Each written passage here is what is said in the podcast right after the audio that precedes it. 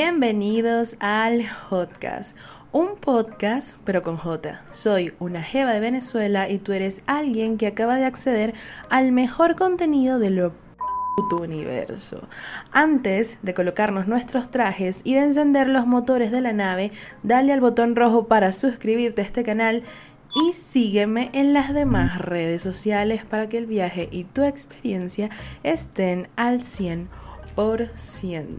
En este episodio, episodio número 7, estaremos hablando sobre qué dice de ti las cuentas de memes que sigues y también sobre el interesante mundo de la muñeca más plástica, trabajadora, hermosa, multifacética e inteligente del planeta. Y, por supuesto, estoy hablando del mágico mundo de Barbie, pero visto más a profundidad vamos a hacerlo un poco más interesante. Así que en T-3, 2, 1, empecemos.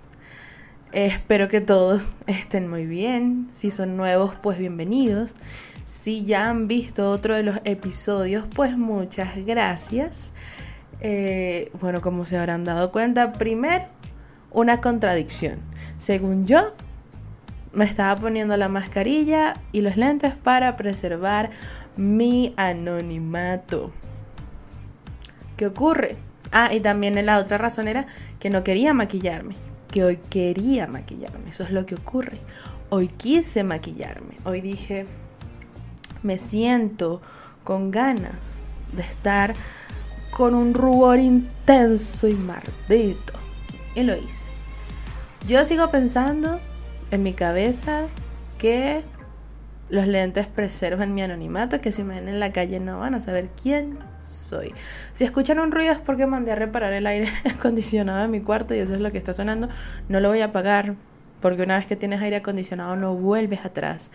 Pero dejando eso a un lado, sigamos con el podcast. Si ya me conocen, este, al menos un poco, saben que soy administradora de una cuenta de memes la única administradora de esa cuenta que lleva exactamente este mismo nombre, una Jeva de Venezuela.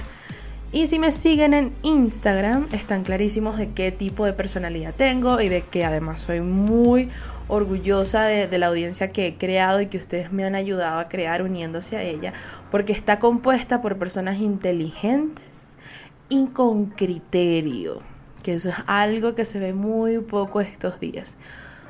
Para mí, lo importante no es el número de seguidores, no es la cantidad de seguidores, sino la calidad de seguidores, la calidad de personas que me siguen porque soy una, una mujer franca, una mujer con cuatro dedos de frente que razona y a la que le gusta compartir contenido que alimente el cerebro de los demás a través del humor, de ser posible. Ahora, ustedes se preguntarán, ¿por qué estoy hablando de este tema? Y creo que muchos saben que las cuentas que cada quien sigue en las redes sociales realmente define a esa persona, pues porque son sus gustos traducidos en perfiles que generan contenido de dichos intereses. Pero ocurre algo. Bueno, también ocurrió algo en mi perfil porque detecté, una, detecté un meme que no es meme. Detecté un meme que no voy a dejar pasar porque uno puede dejar pasar memes, son memes pero hay una línea, hay una línea y la traspasaron. Si quieren vayan a mi perfil y la van a ver ahí mismo porque no fue hace mucho. Ah, hoy es, hoy es 9 de marzo.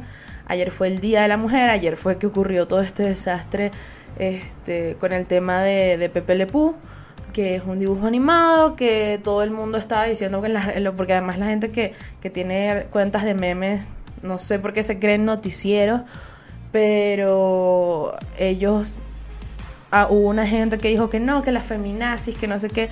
El que canceló a Pepe Le fue un columnista de The New York Times y es un hombre.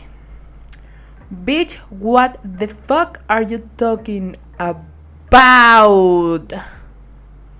No, no, pero es que pero es que, pero es que. Bueno, el hecho es que muchas personas se toman a la ligera las cuentas de memes sin pensar, sin pensar a profundidad quién está detrás de esa cuenta y también el contenido que están consumiendo y me dirán, bueno, una geo de Venezuela, pero es que son memes. ¿Qué tanta profundidad pueden tener unos memes? Y yo con mucho gusto les respondo.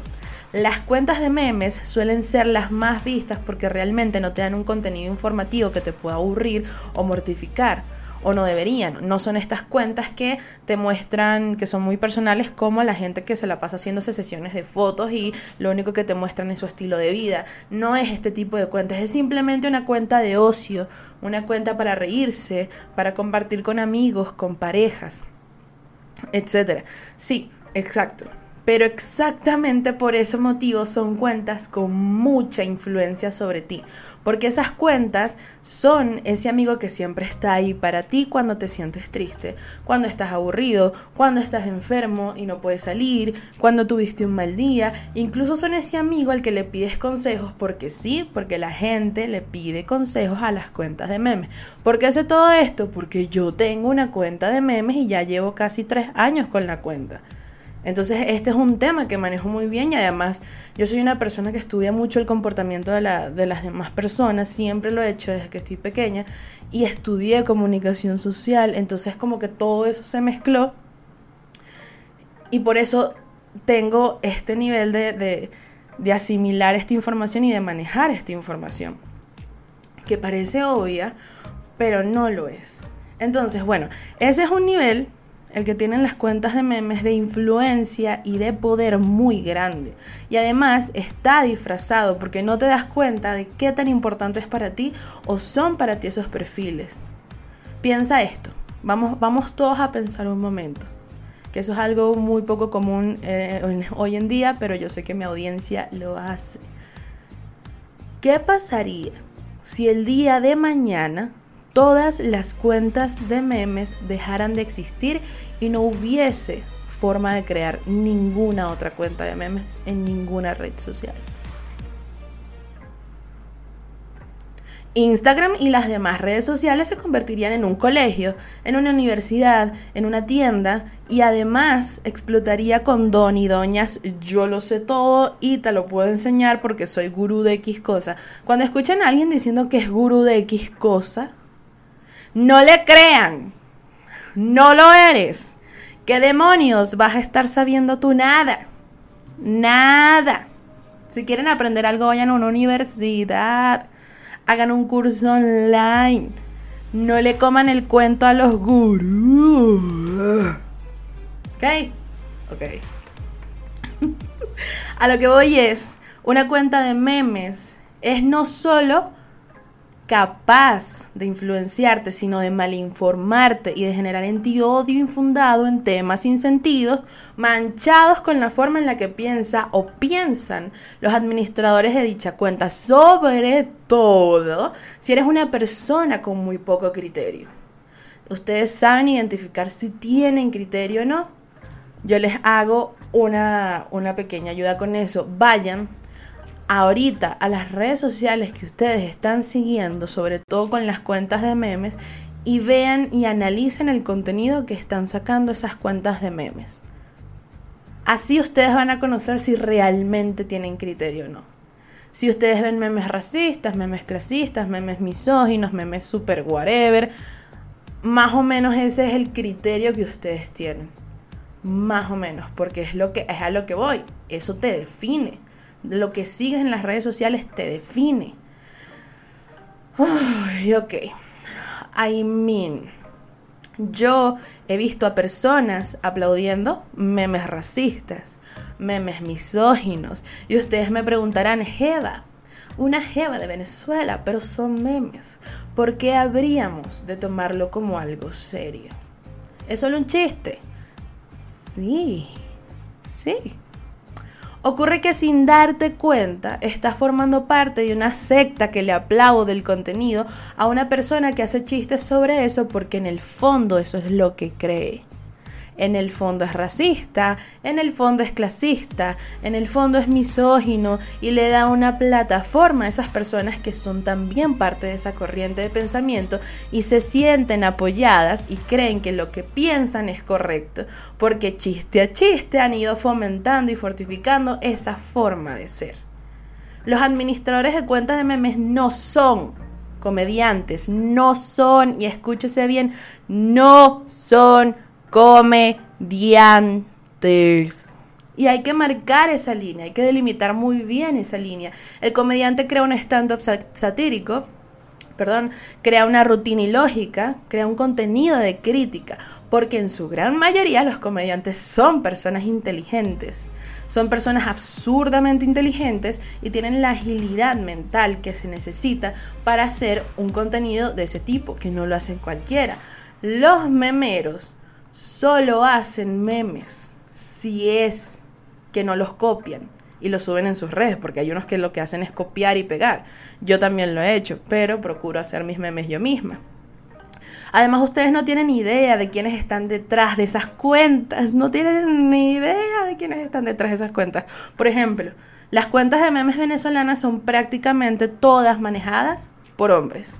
Y hace nada, hace, hace nada, hace algunos años, la mayoría de esos administradores eran hombres de 50 años que no hacían nada con sus vidas, no sé si ya lo hacen, no, no, me junto con esa gente y son absurdamente inmaduros. Si tú le estás viendo y le estás dando like a unos memes hechos por un tipo de 50 años que no ha hecho nada con su vida y que es tan básico que dan ganas de vomitar.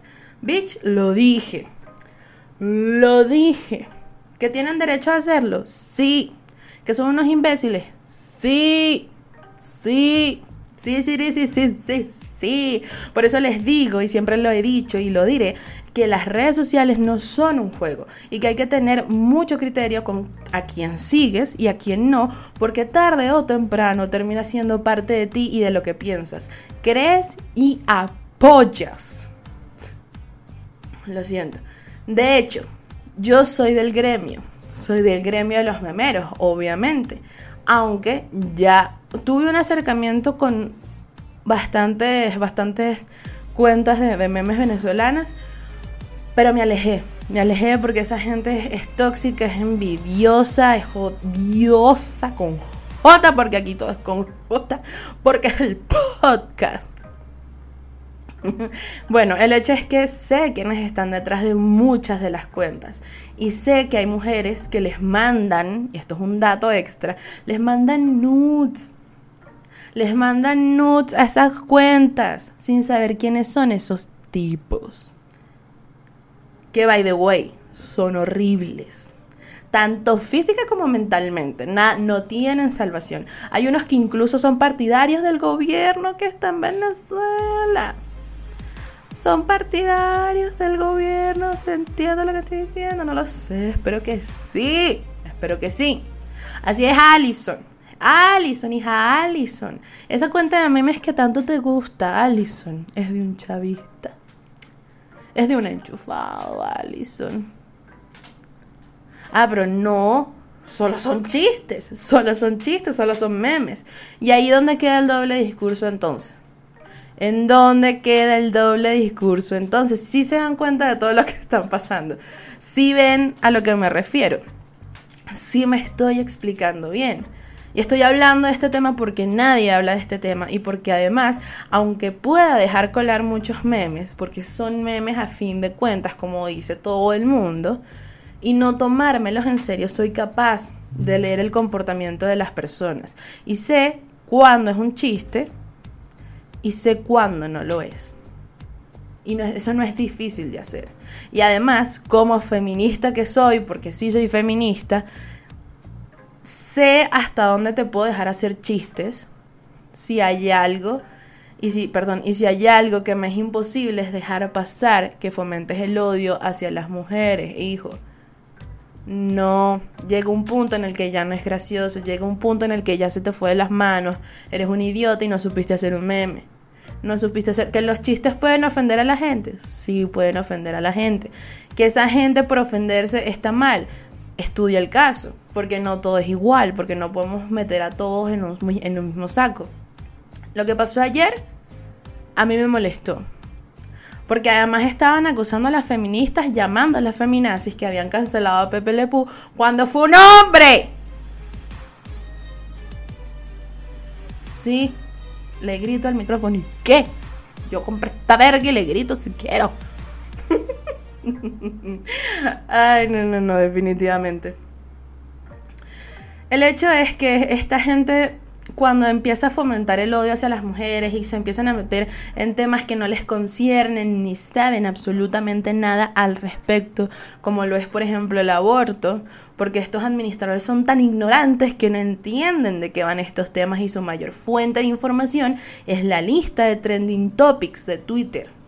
Porque es que ni leen lo que es que ni leen. Ni leen, solo leen el trending topic, no leen que hay adentro de esa verga, no, no investigan no nada.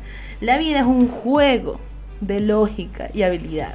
Y todo lo que hagas termina convirtiéndose en algo de carne y hueso, que afecta tu vida y la de los demás, sea de forma positiva o negativa. Un meme es un meme, pero un meme es capaz de llegar a lo más profundo de ti y convertirte en un ser humano deplorable. Así que tengan cuidado con lo que siguen en las redes sociales. Y hablando de redes sociales, pasemos al siguiente tema. Ocurre que estaba en TikTok, cambiemos un poco el mood, cambiemos un poco el mood. Que la verdad TikTok es una red social bastante, eh, hasta cierto punto respetuosa, dependiendo del algoritmo que tú mismo te crees en TikTok. Pero el contenido está cool, es gente, es gente cool, es gente que intenta ser educada, que intenta ser receptiva, etc. El hecho es que yo estaba saltando de un video a otro, de un contenido a otro, y me topé con una mujer de Estados Unidos que es coleccionista de estas muñecas tan famosas que todos conocemos. Así es, hablo de Barbie y sabe muchos datos curiosos sobre cada modelo, cada línea, sobre la marca en general y esto me llamó muchísimo la atención porque son cosas obvias que no son tan obvias. Por ejemplo, es obvio pensar que la creación de esta muñeca claramente tiene una historia y un trasfondo mucho más complejo del que uno, un mortal en la materia, cree. Pero no es algo tan obvio porque uno lo ve como una simple venta de juguetes que se encarga de darle un ejemplo a seguir a muchas niñas, en el sentido de la moda, profesiones, manera de ser, etc. Uno lo ve como un simple pasatiempo que a través del marketing se encarga de encontrar fieles, pero realmente es algo que tiene muchísima más profundidad. De verdad, o sea, de, verdad muchísima más, más profundidad que pensar nada más en la venta de una simple muñeca y, y eso es algo que vamos a ver a continuación en este eh, podcast, pero con J. Podcast. Para el que vive debajo de una piedra y no sepa que es una muñeca Barbie, pues lo explico rápidamente. Barbie es la imagen principal de una muñeca, de una marca de muñecas y accesorio de Mattel dentro de los que se incluyen otros miembros de su familia, amigos, mascotas, ropita y muñecas de colección. Muy importante, las muñecas de colección son carísimas. Barbie ha sido muy importante dentro del mercado de los juguetes desde hace más de 50 años y ha sido objeto de numerosas controversias y demandas, lo que lo hace mejor todavía porque es demasiado, son cosas que, esto, estas que les voy a decir son cosas que uno no sabe, uno simplemente sabe que Barbie existe, uno sabe que bueno, Barbie, ha estado en ciertas controversias con respecto a su cuerpo, al peso que tiene, a la mm, imagen que le transmite a las niñas, pero esto, esto va mucho más a fondo y es mucho más interesante. ¿Cómo inicia esta marca de proporciones monstruosas y generadora de dinero a más no poder llamada Barbie? ¿Cómo son sus inicios? Piénsenlo. Ustedes saben cómo empezó la marca Barbie. ¿Saben de dónde salió esa marca? Estoy segura de que no, y así que escuchen, cállense y escuchen. Resulta y acontece que Barbie es una copia de una muñeca de procedencia alemana. Así es, Barbie no es una idea original. Barbie fue inspirada por la muñeca alemana llamada Build Lily Doll. Y esta muñeca a su vez, comenzó siendo el personaje principal de un cómic de relleno creado por Reinhard Beutheim, Beutheim, no sé, no hablo alemán, para el tabloide alemán Bild Zeitung en Hamburgo, Alemania, en, eh, en Hamburgo, Alemania. En 1953, el Bild Zeitung decidió comercializar la muñeca Lily. Lily en el cómic, como empezó, ya empezó siendo un simple dibujo, Era una mujer, una mujer muy joven, eh, de posguerra. Era ambiciosa y digamos que con mucha facilidad para coquetear y tener novios. Para no darle un enfoque negativo a Lily. Pero si me piden que describa a Lily en este momento del, del mundo, pues diría que Lily es una tusi tan rosa, pero con mucha, mucha clase mucha, mucha clase porque tiene este estilo de los años 1950, de, esta, de estas mujeres que eran muy elegantes, se vestían todas ta, ta, ta, ta, ta, ta, pero era una tusita rosa. Pero, pero, pero, pero, ella trabajaba y ganaba su propio dinero siendo secretaria. Solo que su tiempo favorito era salir con hombres millonarios. la tira cómica casi siempre incluía una viñeta de Lily vistiéndose o desvistiéndose. La, caricatura era una, yo se las voy a poner por aquí, era como un rectángulo largo. O sea, la caricatura solo tenía una viñeta. Y era muy, muy largo. Entonces Lily era como estirada, era una muñeca estirada. Y siempre era una sola escena. Una sola escena de ella diciendo un comentario, por lo general gracioso y siempre estaba como vistiéndose o desvistiéndose o muy atrevida, X, algo súper machista, pero para el momento pues digamos que es aceptable porque, reitero, o sea, yo no estoy a favor de cancelar a nadie, yo estoy a favor de decir las cosas, pero no de cancelar, mucho menos si es un dibujo animado que se hizo hace muchísimo tiempo, muchísimos años, o una tira cómica o lo que quieran, como le quieran decir al arte que están cancelando, que se hizo hace muchísimos años y no se hizo con una intención de ofender. O sea, se le dio un enfoque, no, no, fue, no fue con malicia que se hizo el contenido. Entonces, bueno, whatever, volviendo al tema, eh, mientras ella se vestía y se, o se vestía, o se iba desvistiendo o vistiéndose, ella estaba hablando con sus amigas, con sus novios, con su jefe, con un hombre. De hecho, me dio mucha risa porque eh, una, de las, una de, las, de las viñetas era Lily en la calle con ropa interior, que digo, con ropa, mm, un traje de baño de dos piezas. Y un policía se le acerca y le dice eh, que está prohibido y que es ilegal eh, estar en, en, traje de baño en la calle. Y ella su respuesta es, bueno, ok, pero entonces en tu opinión, ¿qué prenda me quito? Claro, porque si entienden el chiste, ¿no? O sea, ella se iba a quitar el traje de baño porque ya está, era ilegal estar en la calle en traje de baño y iba a quedarse en pelotas. Ese tipo de humor.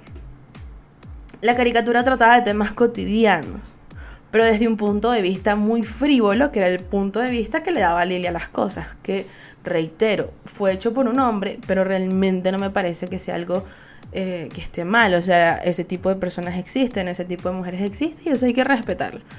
La última tira cómica de Lily apareció el 5 de junio de 1961. Entonces la muñeca, para el que está viendo el podcast, voy, a, les voy a colocar una foto de la muñeca física.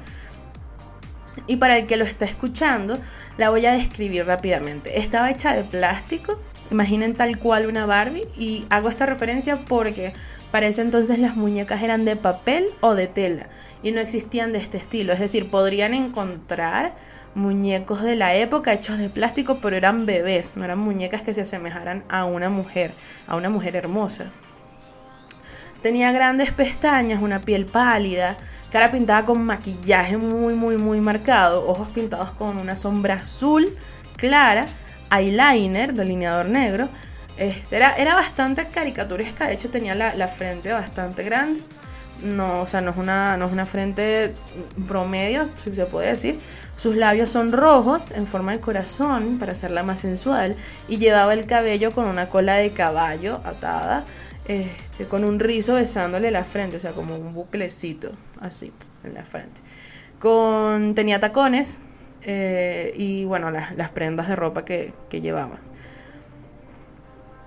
Entonces, esta muñeca no estaba dirigida hacia las niñas esta muñeca era un regalo de broma para darle a los hombres. Imagino yo que por el tema erótico de la tira cómica era una forma de decirle a un hombre que era un pervertido porque la tira le gustaba. Y le gustaba ver a un dibujo de una mujer porque le causaba atracción. Digamos que era el hentai del momento. La gente viendo hentai en el periódico y entonces como que darle ese regalo en público un hombre era como que, ah, eres un pervertido, aquí tienes a tu muñeca. Y le daban su muñeca. Y aquí algo que me parece clave, y es que la muñeca Lily lleva una copia miniatura del build, del tabloide en el que comenzó siendo una tira cómica. Y me parece muy importante porque son los detalles lo que hacen interesante a cualquier cosa en este planeta. Los detalles totalmente. Y bueno, se vendía en un, en un tubo de plástico transparente. Holy fuck. Lo siento, es que reparé el aire, pero saca hielo por alguna razón. No voy a cortar esto. No me interesa. Ese es el sonido que me he estado escuchando durante todo este tiempo. El... me asusté. Dije, verga, pero que suena tanto porque nunca había sonado tanto aquí. Eso lo, lo mando a reparar después. Ay, coño la madre, vale. By the way, ¿vieron la, la nueva computadora que me compré? Mm, fue un resuelve porque de verdad estaba en crisis. La otra computadora se me estaba quedando sin memoria y mi laptop ya era muy vieja. Son otras dos computadoras. Ah, entonces tuve que comprarme esta, pero bueno. Resolvimos, resolvimos que es lo importante. Alguien quiere hielo. Lo bueno es que si hago una reunión en esta casa, ya tengo un dispensador de hielo que está en el cuarto y no es necesario ir a la cocina para buscar. Qué pena con la visita. y no me importa. Sigamos. Aquí es donde entra una mujer llamada Ruth. Eh, Ruth. Y escuchen esta historia, que es bastante curiosa, por el hecho de no ser tan conocida en la cultura pop. O sea, es algo que yo sí sabía eh, eh, una especie de información parecida, pero no se, le, no se le acercaba en lo absoluto a lo que estoy a punto de decir. Ruth Mariana Moskovic, espero que se pronuncie así, era una niña hija de inmigrantes judíos polacos residenciados en Estados Unidos. Ella, al crecer, se casó con Elliot Handler. Y Elliot Handler tenía un socio de negocios llamado Harold Matson. Matson. Y que combinando estos nombres en un futuro, después de que ella se casara con Elliot, es decir, Matson y Elliot, Elliot y Matson, Matson y Elliot Mattel, Mama Mattel. Así es, así fue como se creó la empresa llamada Mattel, de ahí salió el nombre que en sus inicios solamente fabricaba marcos para cuadros y que con lo que sobraba de la fabricación de los marcos para, para cuadros, con el desperdicio, se comenzó a hacer el diseño y venta de muebles para casas de muñecas, siendo estos muchísimo más rentables que los mismos marcos, por lo que se concentraron en hacer juguetes. Y ahí está lo curioso, o sea, vean cómo una empresa que empezó no sé, es como si yo les diga que empecé vendiendo lápices y al final terminé eh, ofreciendo servicio de reparación de luz eléctrica. Una cosa llevó a la otra y al final terminaron convirtiendo la empresa en una juguetería. Entonces un día Ruth, nuestra querida amiga Ruth, viaja a Europa, a Alemania específicamente, y se encuentra a esta muñeca llamada Lily. Y se la compra a su hija, escuchen el nombre, el nombre de la hija de Ruth, Bárbara se la compra a su hija Bárbara porque se dio cuenta de que a ella le gustaba jugar con muñecas de papel que se asemejaran a una mujer. Mucho más que le gustaba, o sea, le gustaba jugar con eso mucho más que jugar con una muñeca de papel que fuese como una niña. Y no existía ningún tipo de muñecas para niñas que parecieran mujeres, solo las de papel. Y ahí fue cuando se le prendió el foco a Ruth y dijo, ah, esto es lo que es esto es lo que es. Me voy a llevar esta muñeca y la voy a copiar para venderla en Estados Unidos. Que by the way, esto es un paréntesis, es un dato curioso. El otro hijo de Ruth se llamaba Kenneth. Bárbara y Kenneth. Ok, sigamos. Luego Mattel compró los derechos de la muñeca Lily en 1964 y detuvieron su producción por completo. Es decir, Mattel terminó matando a Lily para dejarle el mercado entero a Barbie, porque esa era la única muñeca que existía que podía hacer competencia de Barbie, que era una copia de Lily. Bueno, Barbie fue uno de los primeros este, juguetes después de todo esto en tener una estrategia de mercado basada en gran medida en la publicidad televisiva, que posteriormente ha sido algo que fue copiado por muchísimos otros juguetes. Pues bueno, ustedes ya los ven, eso es algo no solo que se copió, sino que se mejoró. Eh, se estima, y esto es muy importante, se estima que se han vendido más de mil millones de muñecas Barbies en el mundo, de las cuales el 50% están en el fondo del océano. Y eso lo acabo de inventar, pero estoy muy segura de que la gente que está viendo esto, si es mujer, todas hemos tenido una muñeca que se nos ha ido al océano por pendejas. ¿Por qué? Porque estamos jugando con las muñecas que son sirenas y viene una ola y fue a catachado muñeca. Chao muñeca, yo la trauma. O la trauma. A mí se me fue una Polly Pocket. Pero bueno, sigamos con el tema. En más de 150 países es donde se han vendido estas, estas Barbies. Y Mattel afirma, y esto me quedé estúpida cuando lo leí. Mattel afirma que se venden tres muñecas Barbie por segundo. ¿Sabes la cantidad de plata que se meten al año? porque yo no, no lo busqué, pero es bastante. Si vendes tres artículos por segundo, creo que ni Kylie Jenner. Creo que ni Kylie Jenner. Kylie, cuando puedas, llámame. Te tengo una pregunta, ya sabes, porque ella y yo somos amigas.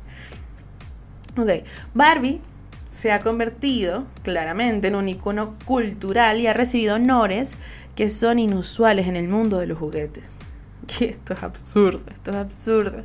En 1974, una sección de Times Square en Nueva York pasó a llamarse Barbie Boulevard. Bitch, ¿quién ha logrado eso? Nadie. Solo Barbie, solo Barbie. Este, esto fue durante toda una semana. En 1985 el artista Andy Warhol creó una pintura de Barbie. Andy Warhol, para el que no sabe, es el que creó esta, esta pintura de Marilyn Monroe, que es como un collage de cuatro fotos y que todas tienen como colores diferentes, ¿sabes? Que por ejemplo, una de las fotos tiene un fondo eh, rojo como anaranjado y Marilyn está en color amarillo brillante y, la, y el otro fondo es como rosado y Marilyn está en color verde. ¿Sí saben? ¿Sí se ubican? Creo que les voy a poner una foto aquí si no me da fastidio. eh, y otra, otra de las cosas que encontré que también es como... Cuando Barbie cumplió su quincuagésimo aniversario, es decir, el año 50 de fundación de Barbie, las celebraciones incluyeron un desfile de moda en Nueva York durante la Semana de la Moda de Mercedes-Benz, donde participaron muchos diseñadores famosos como Calvin Klein, para hacerle oda a esta maravillosa muñeca. Que de hecho sí es un icono, o sea, hay que respetarlo. Yo no era fan de las Barbies, me gustaban más las Bratz. Nunca me compraron Bratz. Siempre me regalaron una Barbie, pero las Bratz eran mejores, estoy segura. Un millón de veces. Este. Pero ya Barbie más nunca me va a patrocinar. Nunca lo ha hecho y nunca lo hará. Porque acaba de decir que las Bratz son mejores. Puedo cambiar de opinión, Barbie. Puedo cambiar de opinión. Hazme cambiar de opinión. bueno, el hecho es que este Em, nada, esos son unos, unos ciertos datos que encontré por ahí que fue como que, wow, bitch, what? Bitch, what? Es una muñeca y mira el, fenómeno en el que se convirtió. O sea, ustedes, eh, tú que me estás viendo, tú puedes tener la próxima idea que cambie el mundo, tú puedes tener la próxima idea que sea un ícono. ¿Quién se iba a imaginar que una muñeca iba a lograr tanto siendo un, un, un juguetín animado? Ahora, habiéndole dado un contexto a todos ustedes sobre lo que significa Barbie y todo el proceso que ha llevado, o al menos en sus inicios, voy a hablar sobre las curiosidades que encontré en internet sobre esta icónica marca, porque no, las que dije antes no eran todas, a las que vienen ahorita sí son las que tú dices, wow. Kenneth Sean Carson es el verdadero nombre de Ken. Él no se llama Ken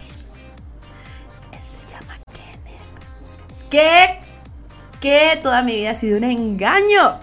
Toda mi vida ha sido un engaño porque le dicen que se llama Kenneth. Díganle su nombre, quizás no el nombre completo, pero díganle el nombre, Kenneth. ¿Quién se llama Kenneth? Barbie tiene un novio que tiene nombre de loser. Lo siento por esa gente que se llame Kenneth. Dudo que algo uno esté viendo este podcast y se llame Kenneth. Si es así, déjenlo en los comentarios y suscríbanse, gracias. Em, una gente que, que bueno, que, que se llama Kenneth. Aparentemente él y Barbie se conocieron filmando un comercial para televisión. Fama.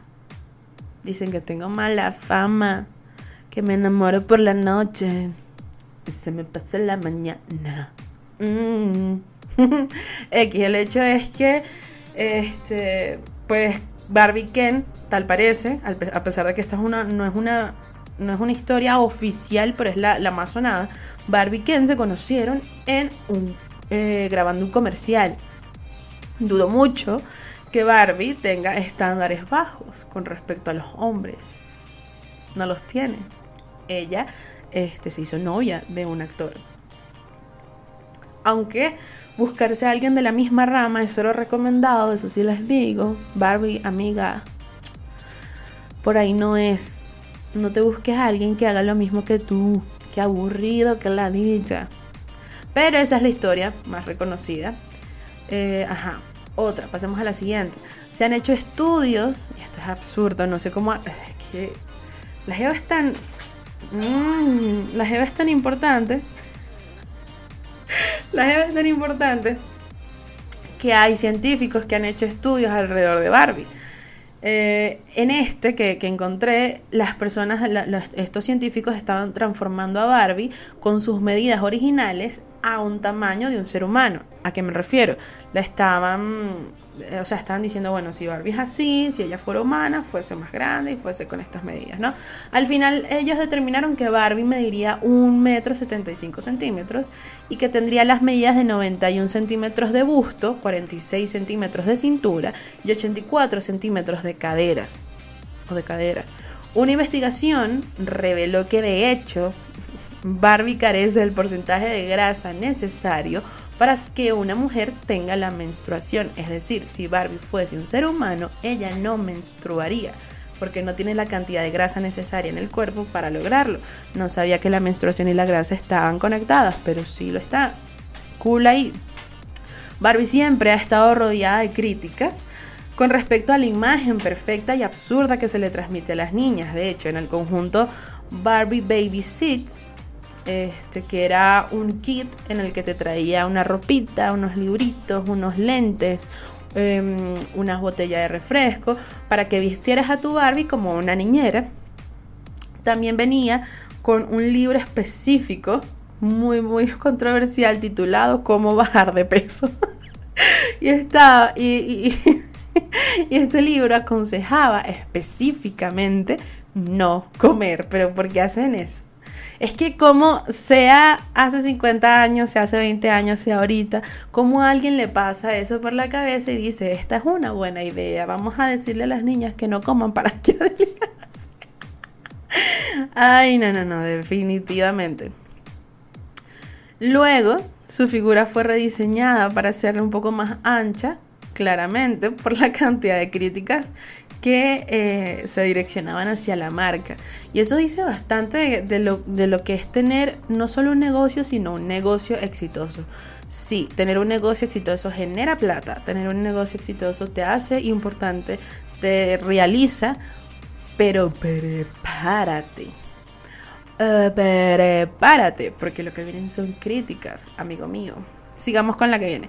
En 1993, un grupo de activistas autodenominado Barbie Liberation Organization, en siglas es la palabra BLO, se dedicó a intercambiar clandestinamente los mecanismos sonoros de las muñecas Barbies y los muñecos G.I. Joe, que es un muñeco de guerra. Como resultado, varios compradores advirtieron que las muñecas Barbie exclamaban frases como ¡La venganza es media! Esa Barbie sería yo. Mientras que los muñecos G.I. Joe decían cosas como Vamos a planear la boda de nuestros sueños. que hay hombres que son así. Y claro, lo gracioso es que cuando lo hicieron, no, eso no era común. Y lo que dijo el vocero de Blow a The New York, New York Times fue tratamos de advertir sobre el modo en que los juguetes pueden transmitir mensajes negativos a los niños, en particular fomentando actitudes violentas y sexistas. Coño, bien ahí, me gustó esa estrategia, me gustó esa estrategia, estuvo graciosa, estuvo efectiva, una Barbie que diga es el momento de la venganza o la venganza es mía, es una Barbie que yo quiero, es una Barbie que necesito, me parece, me gusta. Sigamos con esta. En mayo de 1997, Mattel introdujo compartir una sonrisa a Becky. Era una muñeca en una silla de ruedas de color rosa y una niña que se llamaba, no sé, Kahertzy Johnson, eh, que era una estudiante de secundaria, de, secundaria que tenía 17 años de edad en Tacoma, Washington, que también tenía parálisis cerebral, según lo que dice wikipedia.com, señaló que la muñeca no cabría en el ascensor de 100 dólares de Barbie Dreamhouse, que era la casa de Barbie. Mattel anunció que iba a rediseñar la casa en el futuro para que pueda entrar la muñeca. Y esto lo hizo yo les voy a decir una cosa, una persona que tiene una empresa que genera tanta plata indiscriminadamente, puede decir, mira, a mí me sabe a lo que esa muñeca no entra en el ascensor y no sé, y no suba. O sea, es una muñeca, súbela tú, no usas el ascensor. Pero Mattel, por seguir las normas de... Eh, de la rectitud, eso lo escuché en una película y no sé cuál película es. De la rectitud. Bueno, X, el hecho es que Mattel por ser cool, por ser buena onda, dijo, bueno, ok, Kerchi, que Vamos a cambiar la casa del Dream House para que la muñeca con la silla de ruedas suba por el ascensor. son cosas que tú dices, verga, qué fastidio tener una empresa propia. Sigamos. Y esto es graciosísimo, esto, es graciosísimo. En 1999 Mattel unió fuerzas con Nabisco para lanzar una promoción cruzada de Barbie con las famosas galletas Oreo. Nabisco es la productora de las galletas Oreo. Las Barbie se llamaban Oreo Diversión Barbie. Y se comercializó como una muñeca con la que las niñas podían jugar después de clase y compartir la galleta favorita de América. Mattel, como era lo usual, produjo una versión blanca y una versión negra de la muñeca. Y las críticos y los críticos aumentaron porque se decía que en la comunidad afroamericana decirle Oreo a alguien es un término despectivo, que significa que la persona es negra por afuera y blanca por adentro. Es decir, es un negro que actúa como blanco. Y es algo despectivo creo que no, o sea, creo que no existe una regla de solo lo dicen, solo se lo dicen las personas afroamericanas o, o afrodescendientes a las personas afrodescendientes o se lo dicen los blancos, no sé cómo funciona eso, pero en aquel momento, en 1999, alguien dijo, fuck esta muñeca porque ella genera eh, un fomento del uso de este término y de este tipo de información que nosotros... Una locura, una locura no sé quién inventó eso, pero ok. La muñeca obviamente no tuvo éxito y Mattel la retiró del mercado y, del, y, del stock sin vender. Por lo que es muy buscada por coleccionistas. Las personas que lograron comprar estas muñecas tienen plata en sus manos. Y de hecho son bastante bonitas. Inclusive, o sea, se las describo. La muñeca es una muñeca Barbie normal eh, tienen como esta, tiene como una cola, se las voy a poner por aquí. Eh, tienen su, un suéter que es como la del tono de la, de la envoltura de la oro, como azul, con unas rayas, tiene su chaleco, una faldita y tiene un bolsito, que es una Oreo. Tiene un bolsito así como que la tira y la Oreo. Y adentro, si mal, si mal no veo, tiene una, una paquete de galleta Oreo. ¿Quién no querría esa muñeca? Yo hubiese sido feliz con la muñeca Oreo. La gente sí es ridícula de verdad. En diciembre de 2005, esto es muy gracioso porque es verdad.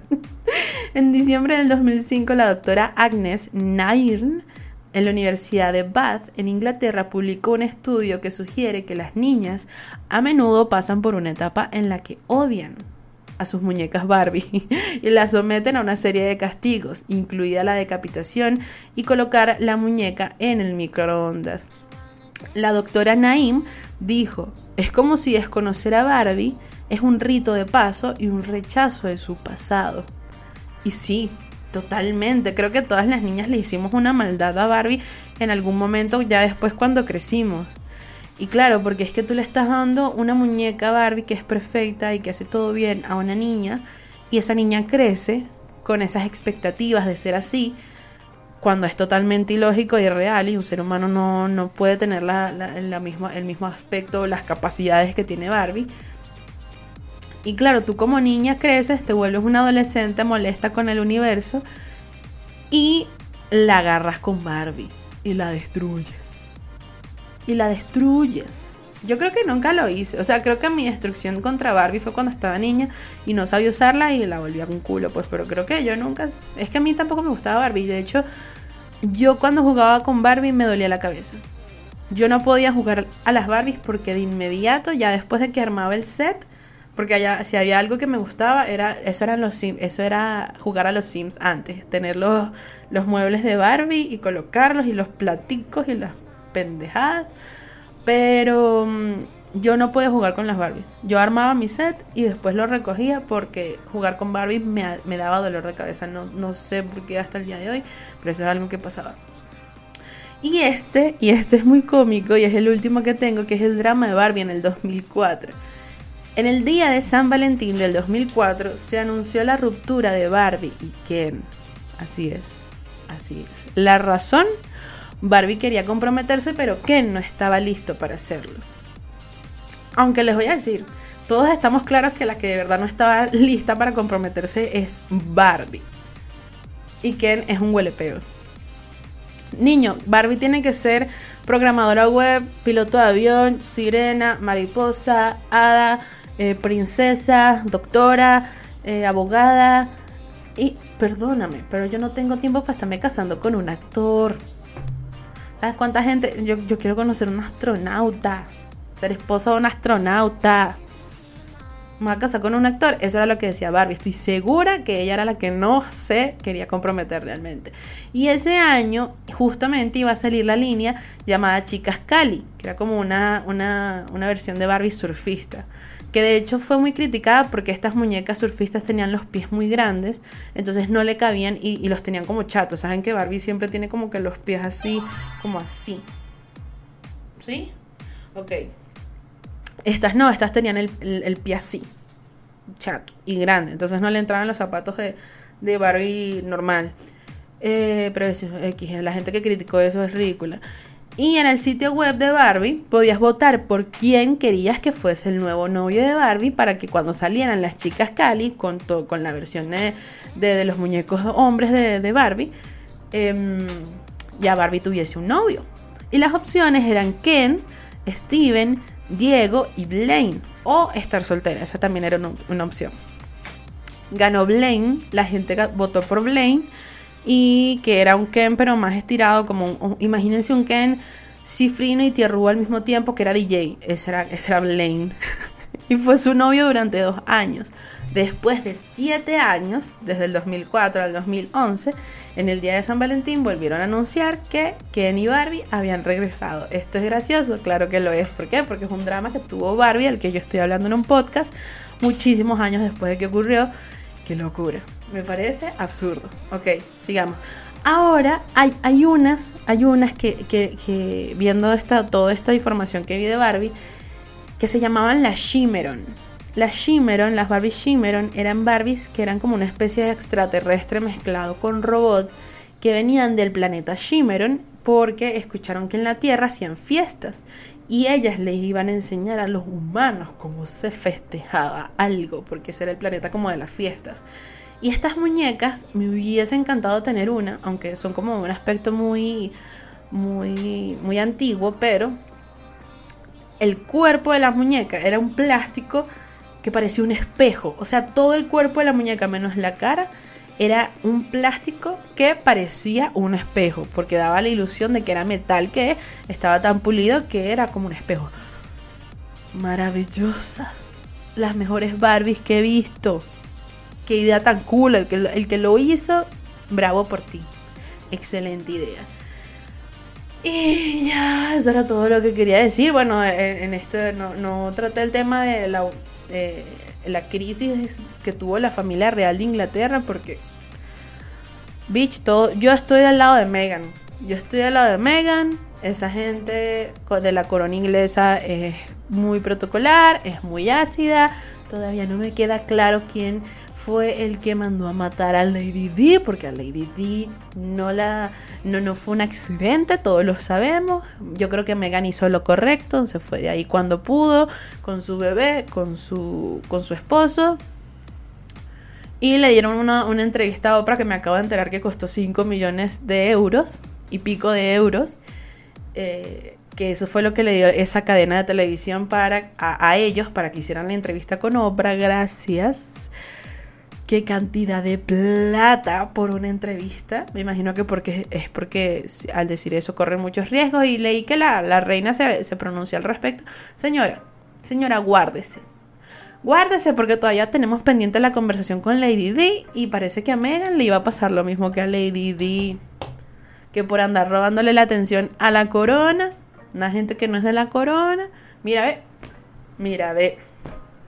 Y bueno, una, una vez terminado el viaje, quiero dejarlos con la siguiente pregunta. Pero antes, recuerden suscribirse a este canal y seguirme en las otras redes sociales. Ahora bien, la pregunta es la siguiente.